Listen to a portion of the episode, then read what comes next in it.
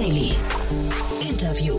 Herzlich willkommen zurück zu Startup Insider Daily. Mein Name ist Jan Thomas und wie vorhin angekündigt, Fritz Kramer ist hier, der Co-Founder und Co-CEO von Cosuno. Und wir sprechen über die Baubranche und wir sprechen über eine Finanzierungsrunde in Höhe von 30 Millionen Dollar. Das ist wirklich ziemlich beeindruckend. Fritz war ja auch schon mal hier zu Gast. Da haben wir über die letzte Finanzierungsrunde gesprochen. Ist ein tolles Unternehmen und auch ein tolles Gespräch geworden. Geht auch sofort los. Aber ich will kurz hinweisen auf nachher. Um 16 Uhr haben wir ein Debüt, eine Premiere. Denn wir haben heute die erste Ausgabe von unserer neuen Reihe To Infinity and Beyond, haben wir sie getauft. Und da erklären mir Kerstin Eismann und Daniel Höpfner, dass Metaverse und Web 3.0 und Krypto und Blockchain und NFTs, also alles, was da zusammenhängt mit dieser ganzen neuen Welt, die da gerade entsteht. Und wir versuchen uns die mal so nach und nach zu erarbeiten. Es ist wirklich sehr, sehr spannend. Es ist so ein bisschen wie der erste Schultag oder der erste Unitag. Ich kann euch versprechen, man lernt wirklich sehr viel und wir machen das jetzt alle zwei Wochen und die einzelnen Gespräche bauen aufeinander auf. Das heißt, wir holen euch ab und holen euch rein in diese neue Welt und versuchen alles zu erklären, zum Beispiel warum bestimmte Kryptowährungen so teuer sind, ob Bitcoin und Ethereum überhaupt noch eine Daseinsberechtigung haben, was ist denn eigentlich genau ein NFT und so weiter und so fort und graben uns da immer tiefer rein, auch was die Preise angeht. Das ist ja alles total verrückt, was da gerade passiert. Also ich kann euch versprechen, man kann sehr viel lernen und da, wie gesagt, nachher um 16 Uhr die Erstausgabe. So, jetzt kommen noch kurz die Verbraucherhinweise und dann geht's hier los mit Fritz Kramer, dem Co-Founder und Co-CEO von Cosuno. Startup Insider Daily. Interview. Ja, ich freue mich sehr. Fritz Kramer ist wieder hier, Co-CEO von Cosuno. Hallo Fritz. Hi Jan, Ja. freue mich sehr da zu sein. Ja, willkommen zurück, würde ich sagen. Wir haben es ja gar nicht so lange her, dass wir gesprochen haben, ne? Ja, knapp äh, ein halbes Jahr ungefähr seit Genau. der letzten Runde. Wahnsinn.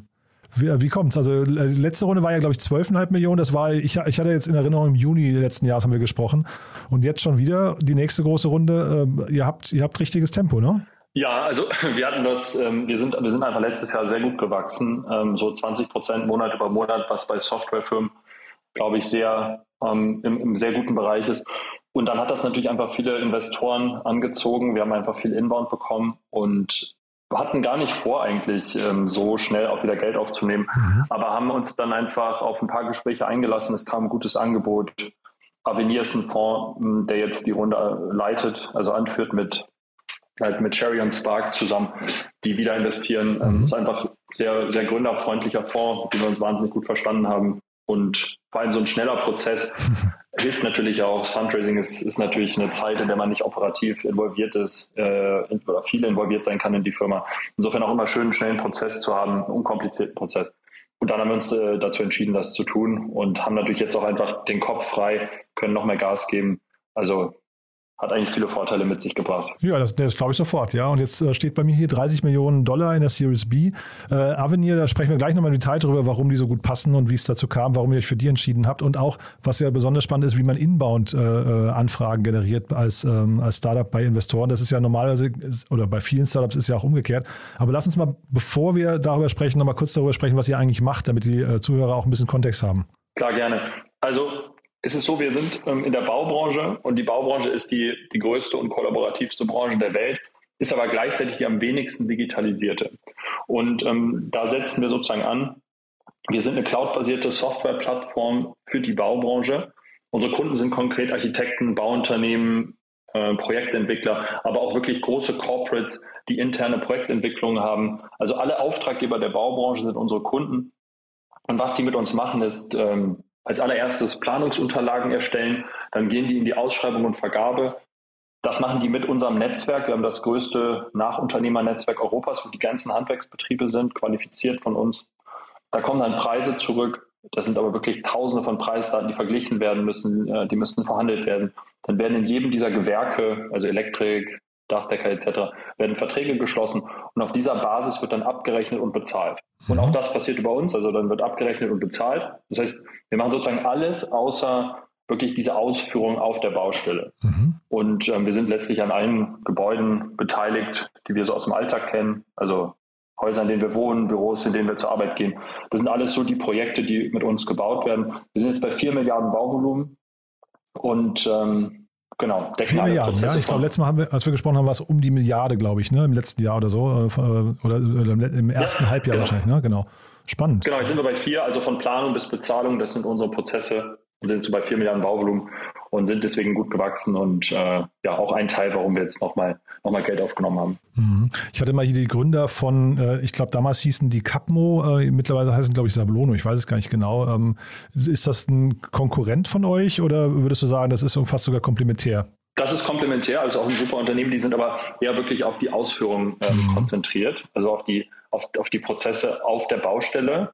Und ähm, ja, und wir sind wirklich eher drumherum. Also bei uns mhm. ist, wie gesagt, die Kunden planen bei uns, schließen Verträge und rechnen ab und bezahlen. Und was bei uns eben ganz spannend ist, ist, dass in unseren Prozessen, also wirklich vor Baubeginn auch, die ganzen Kosten des Bauprojektes festgelegt werden, weil natürlich da die ganzen Verträge geschlossen werden, da wird sich äh, darüber geeinigt, wie, wie teuer das Bauprojekt wird.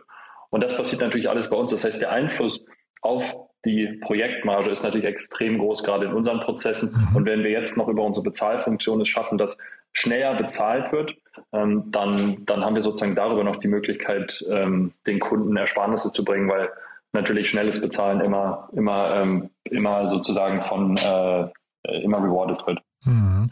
Und du hast gerade den Begriff Nachunternehmer genannt ähm, äh, und wenn in deiner Signatur steht auch drin Nachunternehmer-Einkauf. Damit konnte ich überhaupt nichts anfangen. Also ich, ich weiß natürlich, was ihr macht und, und äh, konnte mir das herleiten, aber ist das ein, ein, feststehender Terminus? Ja, genau. Also das ist ein Terminus, den gerade unsere Kunden wiedererkennen.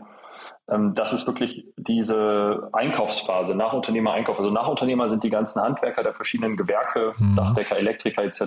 Und die werden eben vor Baubeginn eben gesucht und gecontracted. Und das kann man auch Einkauf nennen. Das ist die Phase vor Baubeginn, in der die ganzen verschiedenen Vertragspartner gesucht werden, unter Vertrag genommen werden. Und das kann man eben auch Einkauf nennen. Mhm.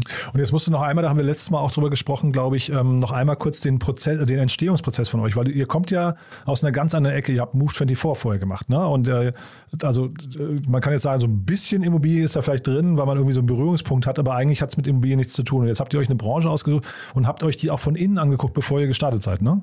Ja, genau. Also wir, mein Partner, also mein Mitgründer Christoph und ich, sind, ähm, waren vorher bei Venture Capital Fonds, aber auch bei Startups und haben dann ähm, und haben uns dann auf die Baubranche fokussiert und sind wirklich mit Peri, ähm, das ist so ein ähm, ja, Weltmarktführer für Schalung und Gerüste, also für Baumaterialien, und haben wirklich mit dem ein Jahr in der Branche gearbeitet, haben dort für den Vorstand Digitalisierungsprojekte umgesetzt und in, während der Zeit eben immer wieder dieses Problem gesehen, das wir jetzt lösen, das heißt, wir haben ungefähr ein Jahr davor in der Baubranche verbracht und das als Grundlage genommen ähm, für die jetzige Firma. Aber schon auch mit dem Ziel zu gründen in dem Bereich oder war das eher so ein Ausflug, wo du gesagt hast, du hättest jetzt auch in der Baubranche landen können, dauerhaft? Ja, auf jeden Fall. Also wir, wir, ähm, wir hatten vor in der, in der, also das war immer auch, auch offen besprochen mit Peri und äh, Peri hat ja auch bei uns jetzt investiert. Mhm. Nur dadurch, dass unser Modell einfach mehr Kapital ähm, vertragen kann, als das jetzt große Mittelständler aufwenden, aufbringen wollen, haben wir dann noch externe Investoren dazu genommen. Aber das Ganze war von vornherein als mögliches ähm, Modell so aufgesetzt. Mhm. Ich frage deswegen so konkret, weil ich finde, da steckt ein sehr, sehr spannendes Learning drin aus meiner Sicht. Das sieht man ja auch nicht so häufig. Also man hat ja viele Gründer, die gucken sich einen Markt von außen an und denken dann, sie haben diesen Markt verstanden, aber es fehlen eigentlich die wichtigen Insights, ne? vielleicht das Kundenverständnis, das Marktverständnis oder ja, so dieses Insider-Knowledge. Ne? Und das habt ihr euch eigentlich hier innerhalb von einem Jahr zumindest rudimentär drauf geschafft. Also ich frage dahingehend, Würdest du sagen, das sollte jeder, der einen Markt nicht kennt, aber daran gerne gründen möchte, zumindest mal gemacht haben? Oder hättet ihr euch auch vorstellen können, zu gründen und erfolgreich zu sein ohne, diesen, ohne diese Insights? Also ich würde es auf jeden Fall empfehlen, gerade Peri als, als großes Unternehmen, die machen über zwei Milliarden Umsatz, die haben natürlich weltweit ähm, Kontakte. Das heißt, die haben uns Zugang zu Kunden in vor allem auch ganz Europa gegeben. Die verkaufen an die gleichen Kunden wie wir jetzt, also die verkaufen an Bauunternehmen. Das heißt, wir hatten Kundenzugang, wir hatten das ganze Know-how. Die haben uns natürlich auch am, ähm, nach der Gründung, also kurz nach der Gründung, ähm, geholfen, äh, die Kundenzahl ähm, zum, zum, zum, zuerst mal auf einen gewissen Stamm aufzubauen. Also es hatte wahnsinnig viele ähm, synergetische Effekte am Anfang. Und gerade das Verständnis, also wirklich in der Branche selber die Branche zu verstehen, wenn man nicht selber der Kunde ist. Wir sind ja jetzt bei diesem Produkt nicht selber der Kunde, man hat wenig Berührungspunkte damit. Dann ist es vor allem extrem empfehlenswert. Mhm. Ja, finde ich hochinteressant, muss ich sagen. Und dann lass uns mal jetzt zu dieser äh, Finanzierungsrunde kommen nochmal. Ähm, also du hast gerade über euer monatliches Wachstum gesprochen, das ist natürlich sehr beeindruckend. Vielleicht kannst du nochmal, ja genau, vielleicht nochmal kurz dazu. Was waren denn die wichtigsten Faktoren aus deiner Sicht, dass dieses Wachstum überhaupt, äh, sagen wir 20 Prozent Monat über Monat, ist ja wirklich schon, schon enorm. Ne? Was sind die Faktoren, die nach so einer kurzen Zeit, euch gibt es ja noch nicht so lange, dazu geführt haben, dass ihr so ein Wachstum äh, hinlegen konntet? Ich glaube in erster Linie der Product Market Fit. Wir haben ja nach der Gründung die ersten Monate wirklich bei Kunden, bei Pilotkunden in-house verbracht mhm. und die wirklich komplett verstanden. Das heißt, je besser das Produkt wirklich passt und je genauer es den Need des Kunden trifft, desto einfacher lässt es sich natürlich danach skalieren. Und ich glaube, wir waren wahnsinnig fokussiert in dieser ersten Product Market Fit Phase haben ein Produkt gebaut, was die Prozesse unserer Kunden zehnmal besser macht. Und das führt natürlich dann dazu, dass wenn wir dann anfangen, ein Sales-Team aufzubauen, dass das natürlich auch effizient wachsen kann. Und das ist letztes Jahr passiert. Hm. Und das ist dann, darauf wollte ich ja eigentlich hinaus, das ist dann auch quasi der Grund für den Inbound. Also wie, vielleicht kannst du mal sagen, wie so größere äh, Investoren dann auch agieren, wie, wie die screenen und sourcen. Ähm, oder war das jetzt ein Prozess, den zum Beispiel Cherry einfach angestoßen hat und hat gesagt, hey, äh, schaut euch hier mal Cosuno an, die sind, das ist eines unserer Vorzeigeinvestments. Also wie, wie läuft das? Wie, wie, wie kriegt man Inbound äh, als junges Startup hin? Also ich glaube, das sind zwei Faktoren. Zum einen sind wir, wenn man sich unsere Metriken anschaut, einfach eine erfolgreiche Softwarefirma. Also wir mhm. wachsen einfach gut, wir haben sehr gute Product, also Retention-Metriken. Ähm, die Nutzung ist sehr gut, die, ähm, die Baskets sind sehr gut, die Wachstumsraten des Umsatzes sind sehr gut. Das heißt, wir mhm. sind von außen betrachtet ähm, eine, eine sehr erfolgreiche Firma. Und dazu haben wir dann mit Cherry und Spark zwei große Namen, also zwei wirklich tolle Fonds auch dabei gehabt. Und in der Kombination ist es natürlich so, dass die Fonds machen einem immer Intros zu anderen Fonds, dann spricht man mit denen, die schauen sich das an und alle, die bei der Series A nicht investieren konnten, mit denen bleibt man natürlich in Kontakt. Mhm. Also wir hatten bei der Series A schon deutlich mehr Anfrage, als wir ähm, dann am Ende haben äh, aufnehmen können. Und da bleibt man natürlich mit denen in Kontakt. Und wenn die Zahlen dann weiter gut laufen, dann melden die sich einfach von alleine immer wieder. Mhm. Und das ist, ähm, das ist letztes Jahr passiert. Und irgendwann wurde das Interesse immer größer, dass wir gesagt haben, okay, wir fangen mal an, mit ein paar zu sprechen und schauen mal, ob das konkret wird. Und dann ist es konkret geworden. Und dann haben wir auch vor Weihnachten noch unterschrieben. Aber es ist wirklich so, dass es, also das, das Wichtigste ist sozusagen, dass die, dass die Metriken, also dass die Zahlen der Firma gut sind. Und dann helfen natürlich aber noch auch wirklich gute und bekannte VCs dabei, die richtigen Kontakte herzustellen. Und mit denen bleibt man in Kontakt und die VCs melden sich dann von alleine. Und wenn dann die Zahlen stimmen, dann, dann ist es ähm, sozusagen die richtige Kombination, um auch zusammenzukommen. Ja, ist ein Traum-Szenario. Ne? Also das, ich glaube, da hat sich der Markt auch gefühlt sehr stark geändert, weil ich, vor zwei, drei Jahren, würde ich sagen, mussten deutsche Startups, äh, ich weiß nicht, wie es im Ausland war, aber in Deutschland zumindest eher noch Klinken putzen gehen ne? und, und äh, äh, haben vielleicht eher gehofft, dass sie eine Runde abschließen können. Inbound hört man, glaube ich, jetzt erst seit, seit kurzer Zeit, oder?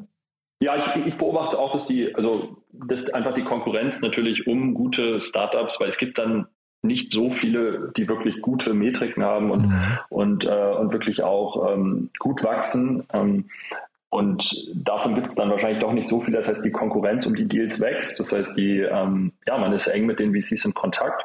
Und was sich natürlich auch noch geändert hat, ist, dass die amerikanischen VCs immer stärker nach Amerika kommen, äh, nach Deutschland, also die amerikanischen stärker nach, nach Deutschland kommen. Und dadurch kommt natürlich auch mehr, äh, mehr Geld in den deutschen Markt. Das ist jetzt auch bei uns der zweite amerikanische Fonds, was natürlich auch von Vorteil für die für die deutschen Startups ist. Und da kommt dann eben auch der Punkt, den du vorhin genannt hast, ähm, dieses Thema Geschwindigkeit mit rein, weil man wahrscheinlich eben auch ja, man, man möchte eben vielleicht dadurch sich differenzieren, dass ein Prozess relativ gründerfreundlich und relativ lean ist, ne? Absolut, ja. Also es fällt, ja, also absolut. Cherry, Spark und auch Avenir sind wirklich drei unfassbar gründerfreundliche Fonds. Mhm. Und das sozusagen, man sieht im Prozess, wie gründerfreundlich der Fonds, also wie man auch sozusagen Themen im Prozess löst, also im Investmentprozess. Und das ist ein sehr guter ähm, Predict dafür, wie der Prozess danach läuft. Mhm. Weil es ist natürlich so, dass über die Zeit dann auch Entscheidungen mit dem Board, mit den Investoren getroffen werden müssen. Mhm. Und das macht den ganzen, den, die ganze Zusammenarbeit einfach viel gemeinschaftlicher und viel produktiver. Mhm. Und das hat sich immer, also das hat sich bei uns einfach bisher sehr gut bewahrheitet. Mhm. Und vielleicht nochmal, also sorry, wenn wir jetzt so, da, so lange da hängen bleiben, das ist ja wirklich, da steckt ja sehr, sehr viel Learning drin, glaube ich, auch für andere Gründerinnen und Gründer. Ähm, vielleicht nochmal kurz die Frage der Auswahl, also der Vorauswahl, äh, vielleicht die Kriterien. Jetzt sagst du, ihr habt viel Inbound gehabt, aber dann fängt man ja irgendwann an, auch sich ähm, vielleicht bewusst gegen bestimmte Investoren zu entscheiden. Kannst du, also du musst jetzt keine Namen nennen, ne, aber vielleicht ähm, einfach mal so ein paar äh, Filter, auf die ihr geachtet habt, ein paar, ein paar Key Features, wo ihr gesagt habt, hm, das klemmt da eigentlich ein bisschen oder da, da ist ein Fonds offensichtlich, ich weiß nicht, pedantischer oder irgendwie, äh, keine Ahnung, langsamer oder es können ja, gibt ja verschiedene Punkte, die da eine Rolle spielen könnten, die man vielleicht irgendwie früh, früh identifizieren kann, ne? Ja, also dadurch, dass wir jetzt mit den Fonds ja in der Vergangenheit noch keine, äh, noch keine Berührungspunkte hatten, haben wir uns da in erster Linie auf Cherry und Spark verlassen, auf mhm. deren Empfehlungen. Verstehe. Und dann haben wir basierend auf diesen Empfehlungen das mit unseren äh, mit, mit, unseren, äh, mit unseren sozusagen Informationen, aber auch mit unserem Bauchgefühl zusammengelegt und haben aus dieser Kombination dieser drei Faktoren dann eine Entscheidung getroffen. Mhm. Und jetzt seid ihr 140 Mitarbeiter, habe ich gesehen hier schon. Ne? Also ist ja auch irgendwie krass. Ähm, vielleicht kannst du da nochmal, also ne, dementsprechend euer Mitarbeiterwachstum ist scheinbar auch sehr schnell. Wo geht da jetzt die Reise hin insgesamt bei euch? Genau, wir werden uns grob Jahr für Jahr verdoppeln. Wir waren 120 Anfang Januar. Wir werden dann ungefähr 240 sein Ende des Jahres. Das ist so grob unser Wachstum. Vor allem natürlich auch, weil wir jetzt nach Europa gehen. Das heißt, wir werden nach Europa expandieren und dadurch verschnellert sich natürlich das Teamwachstum. Aber das ist so grob die, ähm, die Richtlinie. Hm. Und was würdest du sagen, was sind so die Bottlenecks oder die Herausforderungen jetzt dabei? Also Europa ist klar, Internationalisierung ist immer äh, vielleicht ein bisschen auch unkalkulierbar, aber wahrscheinlich, also es klingt relativ straight bei euch, deswegen frage ich, was siehst du vielleicht an Stolpersteinen?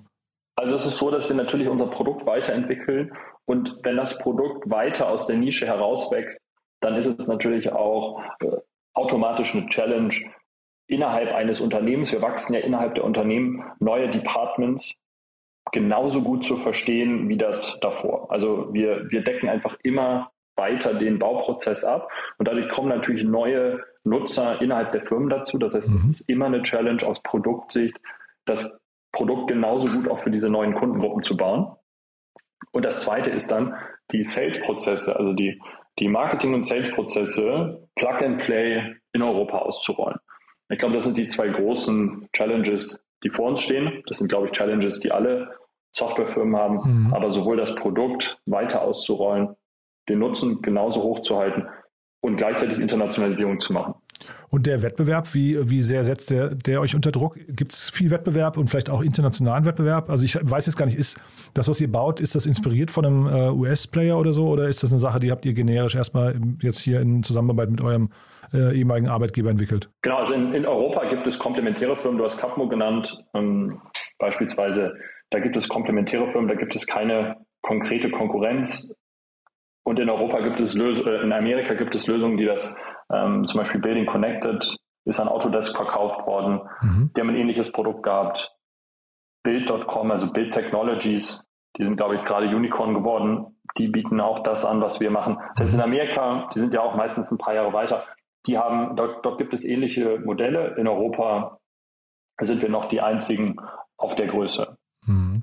Und Autodesk, äh, vielleicht, vielleicht für die, die es nicht kennen, das ist ja so eine, eine CAD-Software, ne? Ähm, das heißt, ähm, oder CAD-Software. Das heißt, das ist vielleicht für euch mal, weil ich habe mich über Exit-Kanäle gefragt, oder ist es eher so ein, ich weiß nicht, ein Billfinger oder sowas, die dann vielleicht mal in Frage, also so etablierte Großunternehmen aus der Bau, Bauindustrie, ähm, Maschinenbauer, wer, wer kommt da in Frage? So, so ein, ein Cut, ne? oder ich kenne mich da zu wenig aus, aber sind das so Kanäle, über die man nachdenken könnte?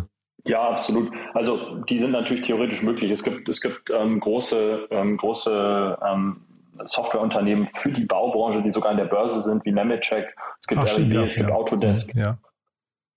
Da gibt es natürlich, äh, da gibt es natürlich Übernahmepotenziale. Jetzt rein in der Theorie, das ist natürlich nicht unser Ziel. Wir, wir, ähm, wir wachsen so gut und so gesund, dass wir natürlich, dass wir natürlich diesen Weg erstmal weitergehen.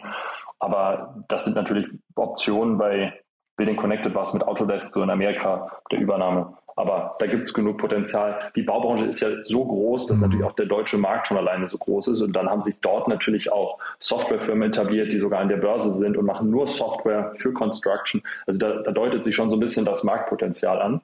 Und die wären dann natürlich auch ähm, rein hypothetisch auch, auch Kandidaten für sowas. Mhm. Zumal ihr wahrscheinlich relativ tief verankert sogar seid oder perspektivisch tief verankert. Ne? Also ich, ich höre da eigentlich die Potenziale für immer weitere Wertschöpfungselemente und Module raus, ne? die, man, die man bei euch andocken kann, oder? Ja, absolut. Ja, absolut. Also wir haben uns jetzt wirklich erstmal auf die Kernprozesse ähm, konzentriert, die die größte Wertschöpfung versprechen. Aber die ganze Nachunternehmerseite, also die ganze Handwerkerseite, die hängt automatisch da dran. Und dann natürlich dieser unfassbare Datenschatz, diese Millionen von Datenpunkten, mhm. vor allem über die Preise und die Qualität, die sammeln wir natürlich und bereiten unseren Kunden auf, damit die bessere Entscheidungen, ähm, also sozusagen bessere datenbasierte Entscheidungen mhm. über ihre Bauprojekte treffen können. Und da ergibt sich natürlich wahnsinnig viel Potenzial. Ja, bis hin wahrscheinlich sogar zum Thema Finanzierung. Ne? Ist wahrscheinlich auch nochmal ein spannender Markt, den ihr theoretisch an irgendwelchen Stellen mitbedienen könntet. Absolut, genau. Also wir bieten ja die Bezahlung an. Das heißt, es kann ja, unsere Kunden können ja über uns auch direkt bezahlen. Mhm. Und im Rahmen dieser Bezahlfunktion bieten wir auch Finanzierungslösungen an. Also Handwerker können bei uns, wenn sie schneller ihr Geld haben wollen, ihre Rechnung sofort an uns bezahlen Ach und ja. sofort das Geld bekommen. Okay. Genau. Das ist schon Teil der Lösung. Noch, noch, noch nicht, also es ist nicht der zentrale, aber es mhm. ist eben ein Teil unserer Lösung. Es ist ein Service, den wir an unsere Nachunternehmer anbieten. Aber genau, wenn man sich mal die Umsätze in der Baubranche anguckt und, und Handwerker und so weiter, ne, also was, was, was das kostet, da ist natürlich viel Musik drin hinterher auch für solche vielleicht angeflanschten Modelle, ne? Ja, absolut. Gerade dieses Factoring, wie man das nennt, also genau. das ist sozusagen die, die, die Finanzierung der Rechnung, das ist natürlich ein super spannendes Thema, weil ähm, die Nachunternehmer in, in, in manchen Fällen natürlich das ganze Material einkaufen, ihre Mitarbeiter bezahlen, gehen dann auf die Baustelle und warten auf die Rechnung. Und, bis, äh, bisschen vielleicht sogar Material, Materialvorfinanzierung, ne? Da sind ja auch, also ne, ihr könnt ja sogar, theoretisch könnt ihr ja sogar ein Material, äh, ich weiß nicht, ein Marktplatz werden für Materialien, ne? Ja, absolut. Also du, äh, du, du könntest fast bei unseren äh, Strategie-Meetings dabei gewesen sein. Das sind natürlich genau die Themen. Wir fokussieren uns da jetzt erstmal wirklich auf den konkretesten Klar. Fall. Das ist wirklich mhm. die Rechnung des Nachunternehmers. Und, ähm, aber das sind natürlich genau die angeschlossenen Themen, die du da mhm. genannt hast. Mhm. Super. Ja, dann klingt das fast so, als sprechen wir demnächst wieder, Fritz. Dann freue ich mich darauf. Haben wir denn für den Moment was Wichtiges vergessen? Nee, ich glaube nicht. Also wir suchen natürlich Mitarbeiter. Vielleicht, ähm, vielleicht Stimmt, alle, das, die, die zuhören. Hast du gerade gesagt, ne? 120 so ungefähr, ne? Genau, genau, ja. genau. Was nicht einfach ist, weil wir sind, wir sind, glaube ich, grundsätzlich einfach ein hochmotiviertes, super talentiertes, auch super diverses Team. Das heißt, wenn wir den Standard hochhalten wollen, dann ist es extrem schwer, das Team so auszubauen. Aber Wo sucht ihr die denn? In, in, welchen Standorten? Also auf unserer Karriereseite, ja, wir, wir arbeiten, wir, wir, wir bieten Remote-Arbeit an. Wir haben ähm, Offices in Berlin und Amsterdam aktuell. Für die, die ins Büro kommen wollen, für die, die remote arbeiten wollen, können wir, machen wir das möglich. Und ähm, ich glaube, wir sind da sehr mitarbeiterfreundlich, was die Arbeitsbedingungen angeht. Und ja, an sich einfach eine erfolgreiche Firma, die einen großen Impact hat. Also wir haben ja wirklich einen Real, also einen großen Impact in einer, in einer sehr großen Branche und ähm, das macht, glaube ich, sehr viel Spaß bei uns zu arbeiten. Also es schadet auf jeden Fall nicht, sich mal bei uns zu bewerben und äh, das auf jeden Fall mal mitzumachen, den Bewerbungsprozess. Da kriegt man schon einen guten Eindruck von uns. Das, ähm, ja, das, das würde mich auf jeden Fall freuen. Und ähm, das war es, glaube ich, auch. Startup Insider Daily. One more thing. Präsentiert von Sestrify. Zeit- und kostensparendes Management eurer SaaS-Tools. Fritz, sehr, sehr spannend. Ähm, und als letzte Frage, wie immer, wir haben eine Kooperation mit Sestrify. Da fragen wir alle unsere Gäste nochmal nach ihrem Lieblingstool oder einem Geheimtipp. Und ja, ich bin gespannt, was du mitgebracht hast. Ja, das ist eine gute, äh, sehr gute Frage. Also ähm, es ist ja auch schon sehr viel sehr Hilfreiches genannt worden. Vielleicht eine Sache, die ich empfehlen kann, ähm, die ich ab und zu nutze, ist die Voice Memo App vom iPhone. Das ist einfach um, wenn man, wenn man, wenn man komplexere Notizen machen will, dann, dann ist es einfach sehr hilfreich, die über die Sprachfunktion zu machen. Wenn man jetzt gerade nicht am Computer sitzt, dann kann man einfach kompliziertere Zusammenhänge festhalten und die dann nochmal an einem anderen Tag weiter bearbeiten. Das heißt, man sieht dich quasi relativ häufig mit dem iPhone äh, und quasi mit dir selbst Gespräche führen. naja, es ist schon mal vorgekommen. Meistens sitze ich am Computer, dann brauche ich es nicht. Aber wenn man das mal nicht ist und es gibt einfach kompliziertere Themen, dann macht das sehr viel Sinn. Und äh, die kann man sich dann hinterher auch wieder schneller anhören und so. Also das ist ganz praktisch und das ist vielleicht auch eine ganz, ganz gute Ergänzung für eure sehr, sehr äh, effiziente Toolliste, die ihr schon habt. Das Segment One More Thing wurde präsentiert von Sastrify, der smarten Lösung für die Verwaltung und den Einkauf eurer Softwareverträge. Erhaltet jetzt eine kostenlose Analyse eurer SaaS-Tools und alle weiteren Informationen unter www.sastrify.com/insider. Fritz, es hat mir wieder großen Spaß gemacht. Danke, dass du da warst. Glückwunsch nochmal zu der Runde. Und wie gesagt, dann bleiben wir in Kontakt. Das klingt ja echt so, als passiert demnächst wieder was Neues bei euch. Sag gern Bescheid, ne? Freue ich mich auf eine Fortsetzung. Super, vielen, vielen Dank. Bis bald. Startup Insider Daily, der tägliche Nachrichtenpodcast der deutschen Startup-Szene. So, das war Fritz Kramer, Co-Founder und Co-CEO von Cosuno und damit sind wir durch für heute Mittag. Aber wie angekündigt, lasst euch nachher um 16 Uhr unsere Erstausgabe von To Infinity and Beyond nicht entgehen. Da erfahrt ihr, wie gesagt, alles, was man wissen muss rund um das Thema Metaverse, Web 3.0, NFTs, Blockchain, Krypto und so weiter und so fort. Es ist ein ganz, ganz großartiges Gespräch geworden mit zwei Expertinnen, muss ich in dem Fall sagen. Kerstin Eismann ist hier und Daniel Höpfner. Beide stecken wirklich extrem tief drin und haben mir das unglaublich gut erklärt. Ich bin sicher, es wird euch auch gefallen. So, in diesem Sinne, bis nachher und alles Gute. Ciao, ciao.